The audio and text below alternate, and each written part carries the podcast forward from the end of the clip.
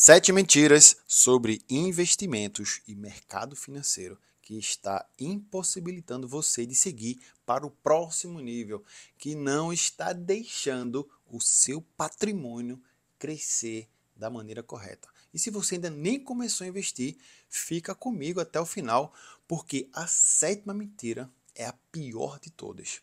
Eu estou gravando esse vídeo no dia 1 de abril e é por isso que eu trouxe aqui essas sete inverdades que muitas pessoas carregam e não deixam elas evoluírem, não deixam o seu dinheiro trabalhar para elas.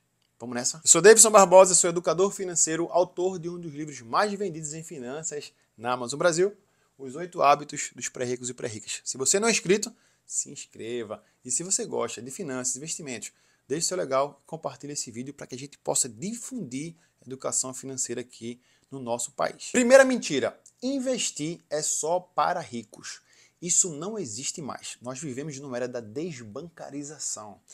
Nós vivemos numa era da digitalização, onde é muito fácil hoje abrir uma conta na corretora, abrir uma conta no banco digital e começar ali a ver o seu dinheiro já trabalhando para você. Inclusive, com menos de 40 reais, você pode investir em títulos públicos os investimentos que são os mais seguros do país. Já que falamos de segurança, vamos para a segunda mentira, que existem investimentos 100% seguros. Isso é mentira. Existem sim investimentos que têm mecanismos de segurança, como por exemplo o FGC, que é o mesmo da poupança e o mesmo de muitos produtos de investimentos por aí. As pessoas acham que a poupança é mais seguro e o CDB não é seguro é o mesmo mecanismo de conta corrente, de CDB e de poupança que vai garantir. Isso é um mecanismo de segurança, mas nem todos os produtos estão 100% garantidos. Existem produtos que não estão garantidos.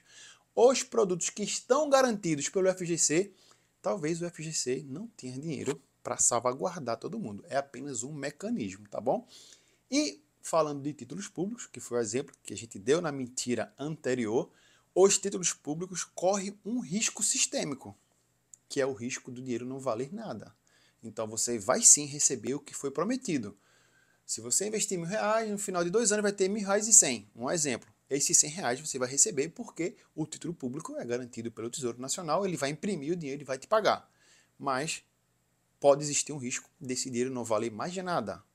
Assim como acontece hoje na Venezuela, que está com a inflação descontroladíssima. Se o Brasil chegar num nível como esse, os títulos públicos se, é, pagando o que ele prometeu, mas o dinheiro não valendo nada, não faz sentido também. Então existe um risco sim. Então não existe nada 100% seguro. Se você não está conseguindo identificar o risco, é porque falta ainda instrução, falta mais educação financeira para a gente descobrir. Às vezes eu acho também investimento livre de risco, mas na verdade tem sim um risco que a gente não está conseguindo identificar. E falando de risco, vamos para a mentira número 3. Investir é muito arriscado. Ou você vai perder tudo ou vai ganhar tudo. É tudo ou nada. Não, isso aí é cassino, isso aí é aposta, isso aí é caça-níquel. No mercado financeiro, na economia, existem ciclos.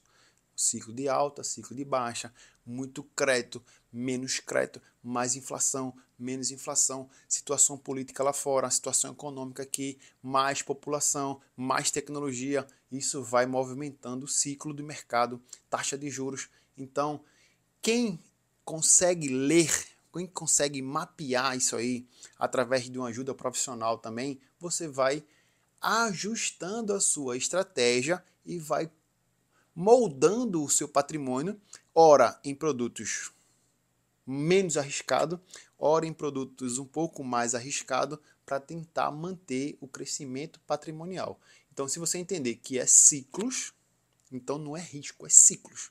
Você tem que ajustar estrategicamente o seu portfólio, o seu dinheiro, para que no futuro, no passar do tempo, ele continue crescendo, fazendo ajustes sistêmicos de acordo com o ciclo de mercado. Falando em ciclo de mercado, vamos para a quarta mentira. As pessoas acreditam que imóveis é sempre um excelente negócio para investir. E isso não é 100% verdade. Se for apenas com foco de investimento, existem outros mecanismos menos onerosos, se você for financiar, que pode trazer características parecidas com o aluguel, que é o que o brasileiro gosta muito de receber dinheiro todos os meses. Existem hoje mecanismos de investimentos que você pode estar recebendo aluguel ali, mesmo sem ter o imóvel todo.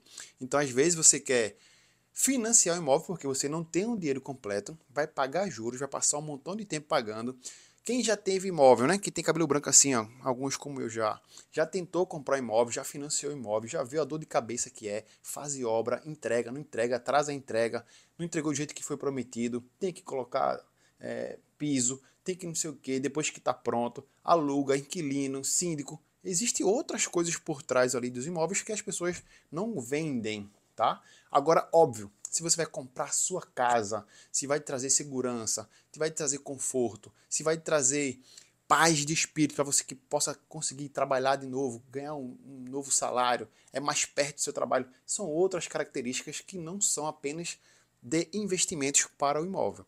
Se for investir, você não tem o dinheiro para comprar o imóvel, você não está aproveitando a oportunidade, existem outros mecanismos que podem trazer benefícios muito parecidos, como por exemplo os fundos imobiliários. Se é esse o objetivo, se é esse o seu objetivo de investir apenas com foco em imóveis, existe outro mecanismo que não precisa você financiar, passar perrengue, pagar juros para ter essa rentabilidade mensal, tá bom? Uma quinta mentira muito deslavada que inclusive acontece com os imóveis, nós falamos aqui, né? que o dinheiro vai ficar preso. Se você comprar realmente o imóvel, você não consegue se desfazer dele rápido. Então, é com esse, é com esse pensamento que as pessoas chegam para investir. O dinheiro vai ficar preso. Eu não invisto porque se eu colocar o dinheiro lá, eu não posso resgatar. Tem que passar dois anos, três anos, quatro anos, cinco anos, dez anos. Não é assim. Para cada objetivo, para cada meta de investimento que você tem, você pode sim abrir mão da liquidez. Isso se chama liquidez. Você quer abrir mão da liquidez, a gente pode tentar buscar mais rentabilidade. Mas existem hoje investimentos que você pode resgatar todos os dias, que você pode resgatar todos os dias úteis, que você pode resgatar com três meses, com um ano. Vai depender do seu objetivo, da sua meta, vai depender do seu perfil de risco. E aí sim a gente vai ajustando a liquidez de acordo com o cliente. Então o cliente escolhe quanto tempo vai passar com o dinheiro preso, né, se for essa, essa característica que a gente está carregando aqui. Uma outra mentira que é carregado dessa característica de investimentos do passado que nossos pais, nossos tios nos ensinaram é que investir você precisa colocar o dinheiro todos os meses. Você vai ter, vai ter aquele compromisso. Não, se eu começar hoje com 100 reais, mês que vem eu tenho que ter 100 reais. E se eu não tiver, como é que eu vou fazer para investir? As pessoas carregam isso, isso é verdade. Você conhece alguém que não investiu porque vai deixar o dinheiro preso, ou que vai ter que investir todos os meses de forma sistemática, marca essa pessoa aqui, deixa sua dúvida aqui também embaixo do vídeo, tá bom? Então, isso é uma mentira. Isso aí vem dos produtos bancários, como os título de capitalização que você tem que colocar todo mês, negócio de sorteio de banco que você tem que colocar todo mês, consórcio que você tem que investir todos os meses, financiamento que você tem que pagar todos os meses. Isso é uma característica que você está trazendo para o mundo de investimentos que não existe. Tá? Você pode investir, inclusive, todos os dias, toda quinzena, todo mês, todo semestre, todas as férias, todo décimo terceiro, todo imposto de renda, você que escolhe.